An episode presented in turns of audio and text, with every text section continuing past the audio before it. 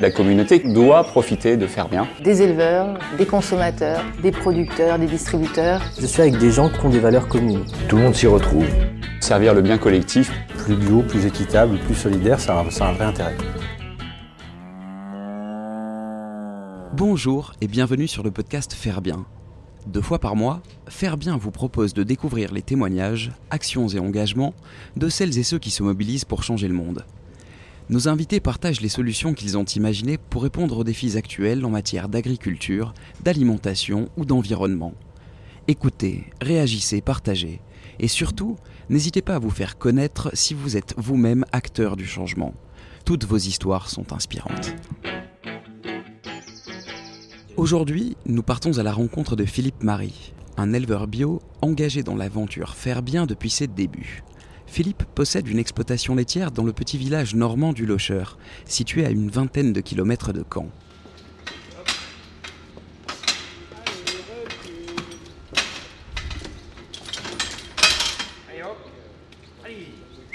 Eh bien Philippe, bonjour. Bonjour.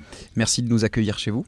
Avec plaisir. Alors avant d'entrer dans le vif du sujet et de voyager en votre compagnie dans la peau, nous mettre dans la peau d'un éleveur normand, est-ce que vous pourriez nous dire comment vous êtes devenu éleveur? Qu'est-ce qui vous a conduit à embrasser cette voie-là? Alors je ne sais pas si on devient éleveur ou si on est éleveur. Je suis pas né éleveur, je suis né paysan, ça c'est sûr. J'ai toujours voulu exercer ce métier-là. Pas forcément en tant qu'éleveur, mais je suis devenu éleveur puisqu'il y avait certainement plus d'opportunités pour un jeune qui s'installait hors cadre familial, s'installer éleveur plus que céréalier. On a eu la possibilité de faire un petit tour sur votre exploitation tout à l'heure.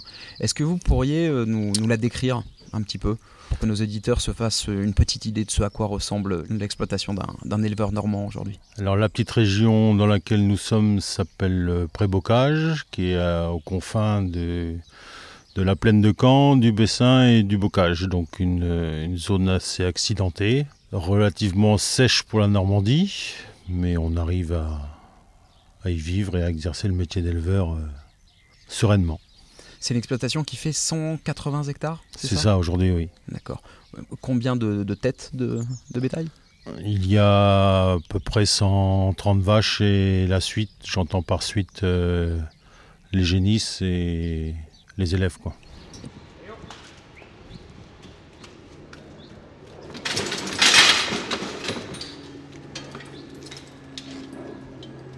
Écoutez, maintenant, on va rentrer directement, cette fois-ci, dans le vif du sujet.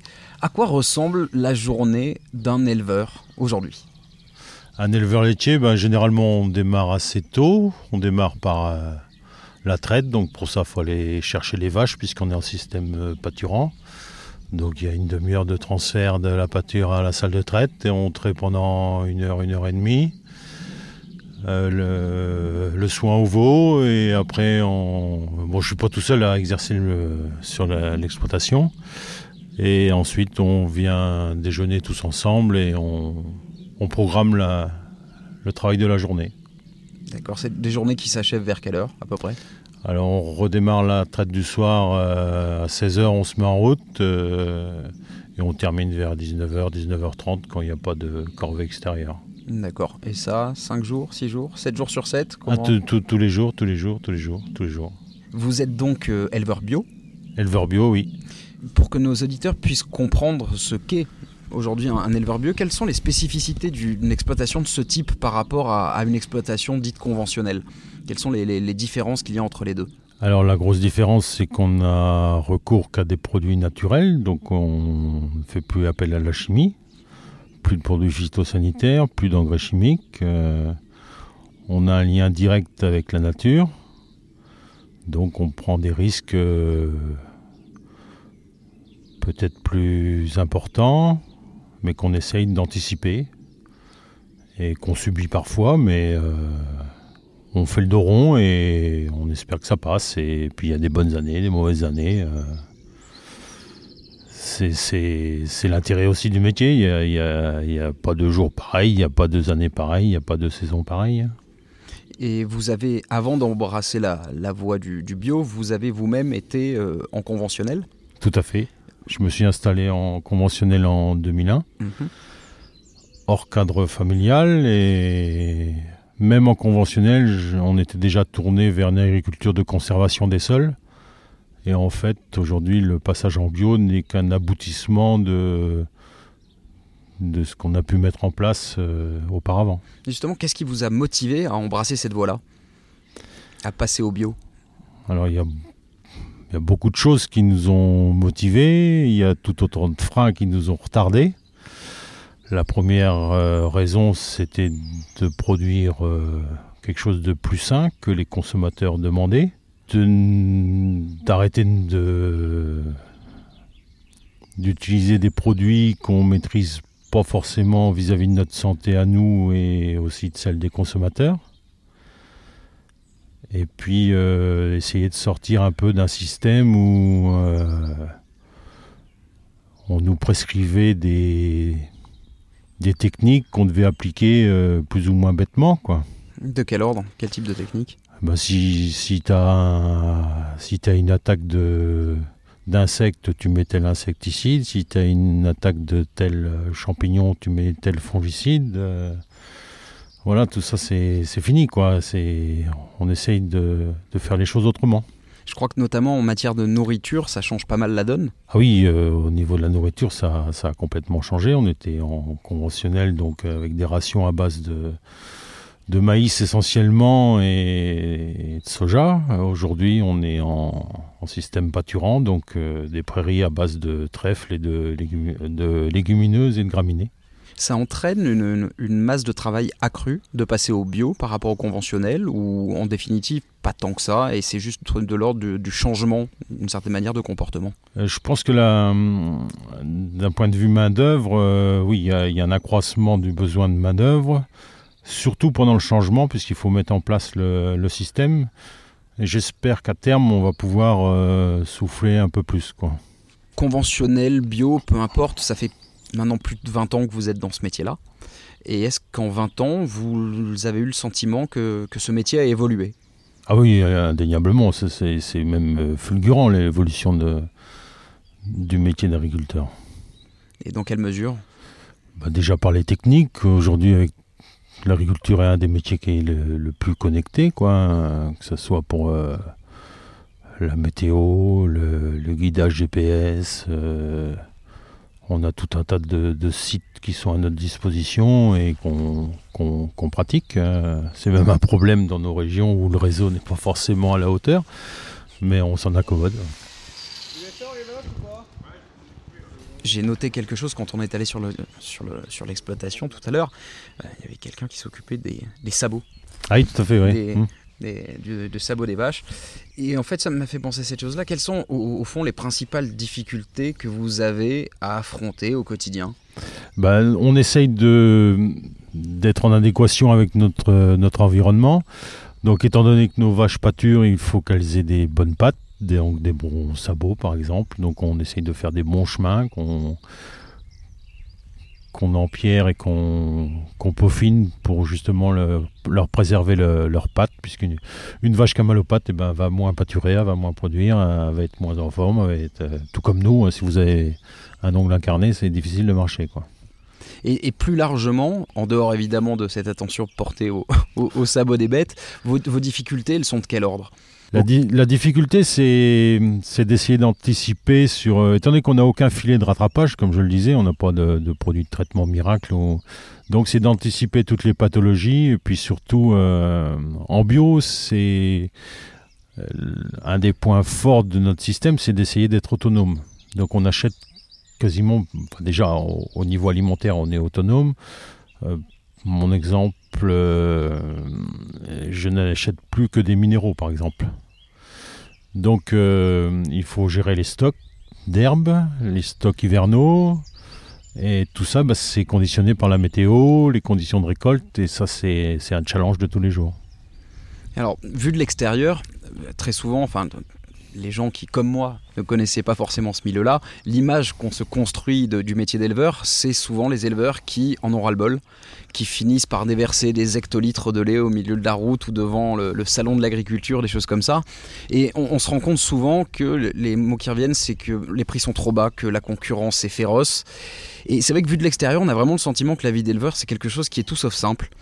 Alors vous qui menez cette existence au jour le jour, euh, quelle est votre vision de la condition d'éleveur? Au sens presque social du terme, j'ai envie de dire. Bah là, vous avez un mauvais exemple parce que moi, c'est un métier que j'ai choisi, donc je vais pas me plaindre de mon choix, même si c'est parfois délicat ou difficile à certains moments. On a des périodes de doute, mais je pense que tout le monde a, une- a des doutes dans, dans un métier d'en- d'entreprise, quoi. C'est normal et c'est sain. C'est important de se remettre en, en question. Après, il y a des choix stratégiques à faire. euh, nous, on a choisi le bio euh, et on en est, on en est satisfait. Et puis, c'est quelque chose qui répondait à nos attentes. Comment vous vous êtes retrouvé dans, dans l'aventure faire bien? Alors l'aventure faire bien est liée à, à notre laiterie, qui elle-même nous a sensibilisé, sensibilisé il y a plus de dix ans à- au bio, puisqu'ils étaient demandeurs de, de lait bio.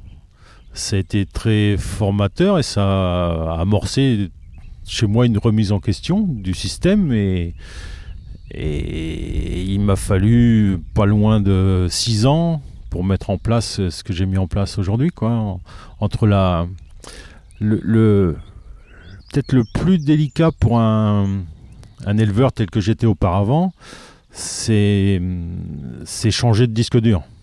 Donc vous aviez tout appris pour euh, faire des super vaches avec une super production, du lait de super qualité, euh, voilà. Et là vous effacez tout et vous recommencez. Voilà, vous changez de langage.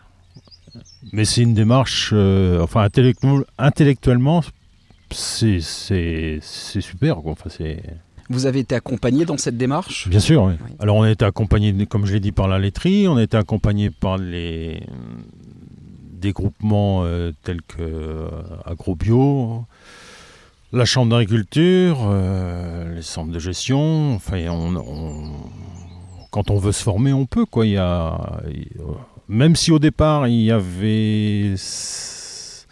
Les formations étaient était limite. Je continue toujours à me former, mais ça, ça, ça- ça s'étoffe et ça devient de plus en plus pointu. Et, et la recherche aussi s'oriente vers le bio. Donc ça, c'est très très intéressant.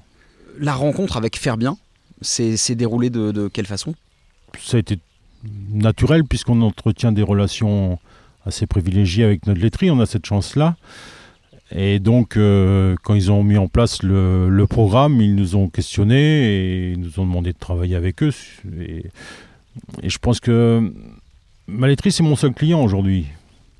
Donc j'ai tout intérêt à savoir ce qu'il veut et dans quel sens il veut aller. À moi aussi de- d'orienter ses choix. En quoi, enfin, si tant est que ce soit le cas, euh, faire bien a changé la donne pour vous? Ouais, il, est, il est encore trop tôt pour euh, avoir le retour sur, euh, sur investissement, je dirais. Mais bon, déjà l'année dernière, on a pu bénéficier de 7 jours de remplacement, ce qui est, c'est quand même euh, une première dans, dans le monde laitier de, de se faire offrir euh, 7 jours de où il y a quelqu'un qui vient sur l'exploitation pour pallier à, à vo- à votre absence puisque vous êtes censé partir en, en vacances. Et comment vous avez euh, vécu ça, vous, à titre personnel voilà Un remplacement d'une semaine, après 20 années d'activité, ça y est, pour la première fois. C'était pas la première fois, on, on va rester euh, quand même honnête. Bah, c'est- toujours euh, sécurisant et tranquillisant de pouvoir partir en se disant que les collègues qui restent sur l'exploitation vont être ce qu'on est. Quoi. Et quel bilan, du coup, vous pourriez tirer de votre participation pour le moment au projet? Quelque chose de positif pour vous? Ah, tout à fait, tout à fait. À partir du moment où on est acteur, euh, on, peut donner son avis, on n'imagine pas ce qu'on peut apporter aux autres, donc il faut, même- si ça demande un investissement en temps, euh, peut-être important, mais ça permet de faire connaître nos attentes. Je pense qu'un des c'est peut-être pour ça que je vous réponds aujourd'hui aussi, c'est que pour moi, un des gros inconvénients du métier, c'est qu'on ne sait pas communiquer sur notre métier. Donc moi, dès que j'ai une occasion de le faire, je- j'en profite. J'ai l'impression d'ailleurs, enfin évidemment je ne suis pas un spécialiste de la question, mais qu'il y a de, vrais échanges, on l'a constaté tout à l'heure, de vrais échanges humains entre euh, les gens qui défendent le projet Faire Bien et à tous les niveaux de la chaîne, que ce soit du côté de l'éleveur ou du côté justement de, des acteurs qu'on a rencontrés tout à l'heure. Il y a un échange humain, il y a quelque chose d'assez intéressant de ce point de vue. Oui, on a, la chance d'avoir une petite équipe au sein de la laiterie qui s'occupe du bio et de, de, faire bien, avec qui on a tissé des liens depuis plus de dix ans. Donc forcément que c'est, on reste humain et, et c'est, c'est, c'est peut-être notre seule richesse, mais au moins on la partage. D'ailleurs, si je ne m'abuse, faire bien marche entre guillemets sur deux jambes. D'un côté, un service de, remplacement. Tout à fait. Et de l'autre aussi, un système de, formation qui s'apparente un peu à, du compagnonnage. On pourrait, on pourrait l'appeler comme ça. Euh, qu'est-ce que vous pouvez nous en dire? En effet, on essaye, euh, on essaye par l'intermédiaire du, service de remplacement et du compagnonnage d'attirer des jeunes au, métier. Parce qu'il faut être conscient que demain, bah, des agriculteurs et des bio, il n'y en aura plus beaucoup. Si on regarde la pyramide d'âge, c'est même euh, affolant. Donc si on veut que notre, campagne reste active et dynamique, euh, il faut qu'on s'occupe de la relève et même pour la, laiterie, si demain elle va avoir du lait, voilà, et même pour le consommateur, c'est primordial de se préoccuper des générations à venir. Et en ce qui vous concerne, alors j'ai pas du tout envie de vous mettre à la retraite tout de suite, mais euh, la relève, est-ce que c'est quelque chose, est-ce que c'est une chose à laquelle vous pensez déjà euh, dès aujourd'hui ou pas encore? Bien sûr qu'on y pense, mais c'est c'est un sujet délicat. Il y a il y a beaucoup de facteurs qui, qui rentrent en compte. Il euh, faut pouvoir intéresser les jeunes au, métier qui est chronophage c'est plus un style de vie qu'un métier. Donc faut en être conscient dès le départ. Ça demande, pour certains, ça demande des sacrifices. Euh, moi, je pars du principe qu'à partir du moment où on a la chance de faire ce qu'on aime, il n'y a pas grand sacrifice à faire. Mais voilà, c'est ça, c'est des choix ou des non-choix. Je ne sais pas comment exprimer ça, mais euh, mais il y a urgence de trouver des jeunes pour demain, c'est sûr. Et vous avez le sentiment que la jeunesse commence à tendre une oreille attentive, justement, euh, aux problématiques que vous soulevez? Est-ce qu'elle se dessine, cette relève? Alors j'ai l'impression qu'elle se dessine, mais pas forcément en élevage euh, laitier, parce que les, investissements sont parfois lourds. Et, puis comme je vous dis, c'est 7 jours sur 7, hein, euh, on n'arrête pas souvent. Donc il faut pouvoir se structurer pour euh, être à plusieurs et pouvoir prendre un week-end de, temps en temps. Euh, donc si vous avez une grosse structure, et eh ben, c'est des capitaux en plus. Donc voilà, c'est jamais l'équation n'est jamais facile à résoudre. Mais si parfois on arrive à trouver des, jeunes qui sont intéressés, passionnés et qui, arrivent à aller jusqu'au bout de leur projet. Et vous avez le sentiment que par l'intermédiaire de, faire bien et de, cette politique qui consiste à orienter une partie du chiffre d'affaires euh, vers un système de relève, vous avez le sentiment que ça peut être un, levier intéressant qui pourrait permettre à des jeunes de, se lancer de plein pied, d'y aller? Bien sûr, déjà, je pense que c'est une prise de conscience de la part de, des acteurs de la filière. Et il n'y a pas que. Je pense qu'il y a, il n'y a, pas que notre laiterie qui travaille. Euh, mais c'est urgent de, mettre en place des dispositifs qui revalorisent le, métier d'éleveur et qui. Moi, personnellement, j'accueille beaucoup de stagiaires et, et d'apprentis pour leur faire voir que même si c'est un métier qui, qui peut paraître difficile, j'ai pas cette impression mais c'est un métier où on peut euh, vivre correctement. On n'est pas que des canards boiteux. déjà, euh, techniquement, on était... c'était faisable. Quoi. Et puis après, bah, euh, c'était plus la façon de travailler qu'on voyait, le, fait de ne plus avoir à traiter les champs, D'accord. changer de, de, méthode en fait. Alors j'ai cru comprendre tout à l'heure que vous mettiez en place une campagne de financement participatif oui. sur une plateforme qui s'appelle Mimosa. Oui. Et quel est le, but de cette euh, levée de fonds On va appeler ça comme ça? Donc l'objectif c'est de valoriser au mieux la surface pâturable qu'il y a autour de l'exploitation. Donc pour ce faire on, on réhabilite des chemins. On va mettre de l'abreuvement pour les vaches dans les paddocks qu'on a redécoupé. Et puis je vais replanter un kilomètre de haies pour avoir un peu plus de biodiversité et pour limiter l'empreinte carbone de l'exploitation. On a aussi cette impression-là, euh, évidemment quand on, vous entend parler et quand on observe la vie de votre, de votre exploitation, que le fait d'être en bio, ça entraîne tout un changement euh, de l'écosystème général, j'ai envie de dire, et qui est profitable à l'environnement euh, et, évidemment par extension aux gens qui, qui y vivent. Voilà, le mot est juste. La finalité, c'est de créer un écosystème qui puisse être euh, autonome et vertueux. C'est-à-dire qu'il puisse se régénérer sans, sans apport extérieur, euh, d'un point de vue euh, fertilisant, ce que vous voulez.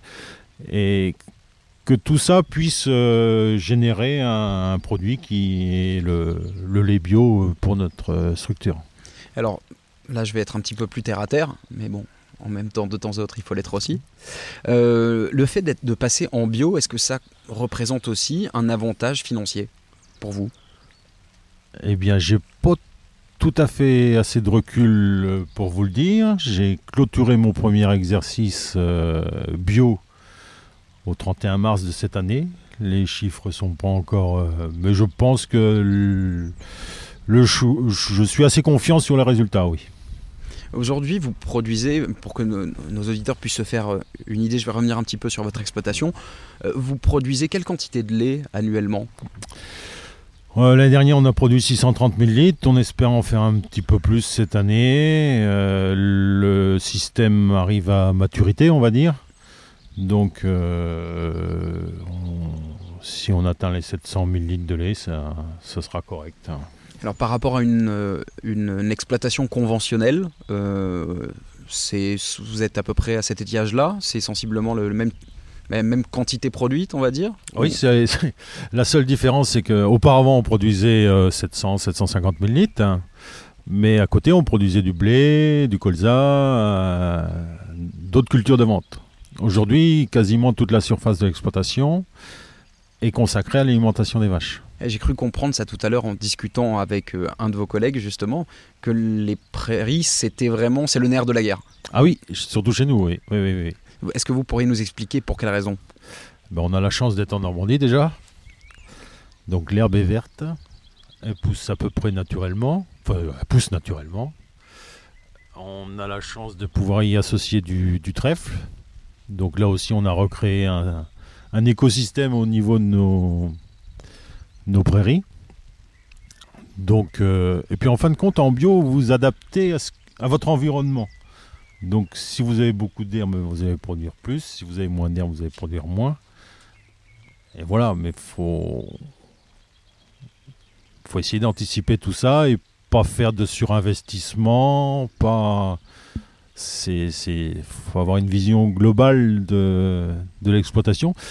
Et je vais rebondir aussi là-dessus, c'est que le fait de de pouvoir partir de la ferme vous permet aussi de prendre un peu de recul sur votre activité, même si vous n'en êtes pas conscient. ça, c'est très très important. Concrètement, qu'est-ce que ça vous a permis d'élaborer de, Voilà, vous avez eu ce recul-là et ça vous a fait du bien à quel point de vue?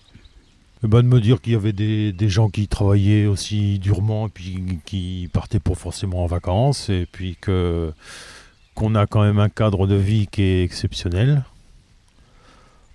euh, voilà, nous, on, se lève à, 6h, moins le quart. À 6h, on est au boulot. Il n'y a, a, pas de trajet, quoi. Hein. Euh, il n'y a pas beaucoup de temps mort. Donc, euh, bah, on se dit que si on a démarré tôt, et, bah, on peut finir un peu plus tôt. Il y a la liberté d'entreprendre. voilà, on, on, subit les saisons, mais on est notre propre patron. Donc, c'est un tout, c'est un équilibre de vie.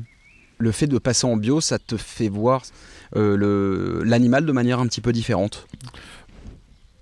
Oui, c'est la même démarche que, pour, que pour les cultures. Il y, a, peu de filets de, protection, donc on, on, on, essaye de se passer des antibiotiques et, et la preuve c'est qu'on y arrive. Alors qu'auparavant, dès qu'il y avait euh, une maladie, ben, hop, euh, on avait la, la potion qui allait. Aujourd'hui, ben, on s'est formé, on utilise de l'homéopathie, euh, de l'aromathérapie. Euh, on essaie d'anticiper les pathologies et puis on, sollicite moins aussi nos animaux. Donc euh, ben, on a des Formule 1 qui tournent au ralenti, donc ben, ça roule. Est-ce que c'est une belle formule ça? Et étant donné que vous avez expérimenté les deux, à la fois le conventionnel et le bio, est-ce que vous avez le sentiment que, bah, que les animaux du coup vivent mieux d'ailleurs au quotidien euh, Est-ce que c'est facile à percevoir ou pas en fait? On, on, a du mal à se le, à se le figurer. Ah non, non, c'est très facile. Et elles, nous le rendent. Ah, excuse-moi. Prends le temps. Elles nous le rendent bien puisqu'on n'a jamais eu des résultats aussi, aussi bons depuis euh, six mois là qu'on est en, véritablement en bio, que ce soit en termes de, de qualité du, lait, de non non, on est vraiment satisfait de ce qu'on a réussi à mettre en place. Oui, oui, mais là, c'est sensible. Euh, assez sensible. Elle s'est fait ça depuis qu'elle est arrivée, non? Ah oui, je pense, ouais. ça doit être tout frais. J'ai vu ça il y a quelques jours seulement. Comment elle s'est fait ça d'ailleurs euh, je l'ai levé et puis elle se mettait à boiter. Des fois, c'est quand elles sont un peu euh, courbaturées. C'est ouvert sans talon, ça devrait aller. Hein. Bon, elle va rester tarie encore euh, presque deux mois. Hein. Ça fait 15 jours qu'elle est tarie, celle-là. Ah oui, donc, Qu'est-ce que ça veut dire, ça? Euh, Tarie, c'est les vacances pour les vaches. Et avant de refaire un veau, on, les, on, arrête de les traire.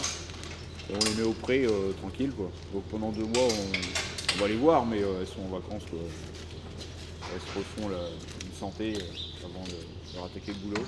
Et comment vous envisagez l'avenir euh, immédiat, moyen ou long terme euh, aujourd'hui?